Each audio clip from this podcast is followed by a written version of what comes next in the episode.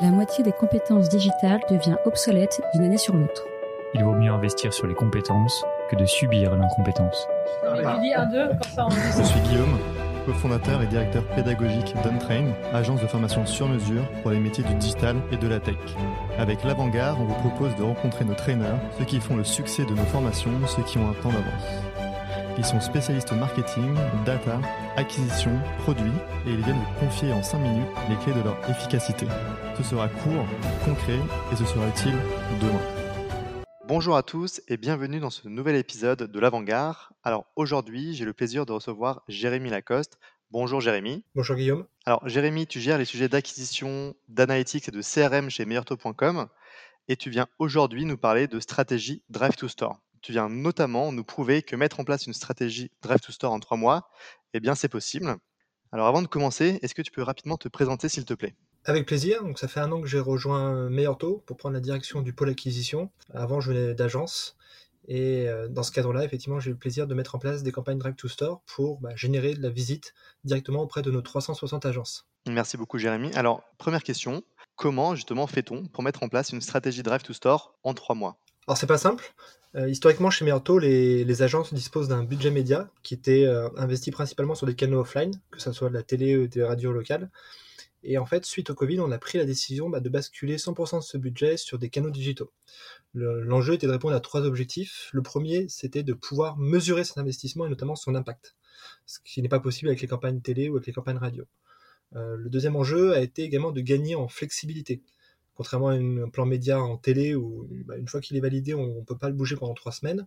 Là, grâce au digital, on peut bah, finalement couper euh, activer une campagne ou la booster du jour au lendemain. Et enfin, le troisième enjeu euh, était également de gagner finalement en fluidité, c'est-à-dire être en capacité de surpondérer certaines zones de chalandise versus d'autres. D'accord. Et alors du coup, concrètement, ça a donné quoi chez meilleurtaux.com Est-ce que tu as déjà des, retours d'expérience? Oui, alors les, résultats sont plutôt très positifs. On a généré 16 000 visites euh, en agence euh, sur, euh, en 5 mois pour un, CPA de 14 euros. Et pour ce faire, finalement, on a activé 5 leviers principaux. Le premier, ça a été l'optimisation des fiches Google My Business via un partenaire qui s'appelle Partout, qui est un partenaire français, et qui a, fait, qui a permis de faire rayonner cette information sur une vingtaine d'annuaires locales, que ce soit sur du Google My Business, sur du Facebook, sur du Wise, etc. Le deuxième axe qu'on a travaillé, c'est tout ce qu'on appelle Voice of Customer, c'est-à-dire euh, capacité de collecter les avis clients par agence de façon unitaire et d'y répondre euh, la façon la plus précise et la plus rapide qui soit. Le troisième axe a été la mise en place des campagnes local ads via Google qui permettent finalement bah, d'identifier la localisation d'une personne lorsqu'elle émet une requête et de lui pousser l'agence la plus proche euh, de chez elle. Le quatrième axe a été bah, la refonte de l'ensemble de l'identité visuelle des agences afin bah, d'harmoniser finalement l'approche créative et d'apporter une touche un peu plus personnalisée. Et enfin, le cinquième axe, qui est pas des moindres, ça a été un changement de gouvernance euh, avec bah, l'onboarding finalement des directeurs et directrices d'agences euh, dans cette campagne afin de- d'en faire finalement les pivots et le relais euh, de cette nouvelle approche. Merci beaucoup Jérémy pour toutes ces informations.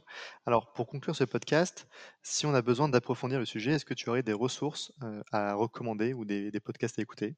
Oui, alors deux ressources qui me semblent majeures. Le premier, c'est euh, notamment bah, le, blog de Google, où il y a pas mal de retours d'expérience, notamment dans le secteur banque, assurance, mais pas que, sur des stratégies Drive to Store qui ont été mis en place et les éventuels freins à, lever. Et le deuxième axe, la deuxième euh, source, c'est le blog Partout, qui est un des prestataires avec lesquels on passe, et qui, pareil, finalement, collecte euh, et recense pas mal de retours d'expérience d'annonceurs. Donc c'est toujours très intéressant de, de prendre des feedbacks à, à droite à gauche. Merci beaucoup Jérémy pour ta présence aujourd'hui et à très vite pour un prochain épisode. Merci.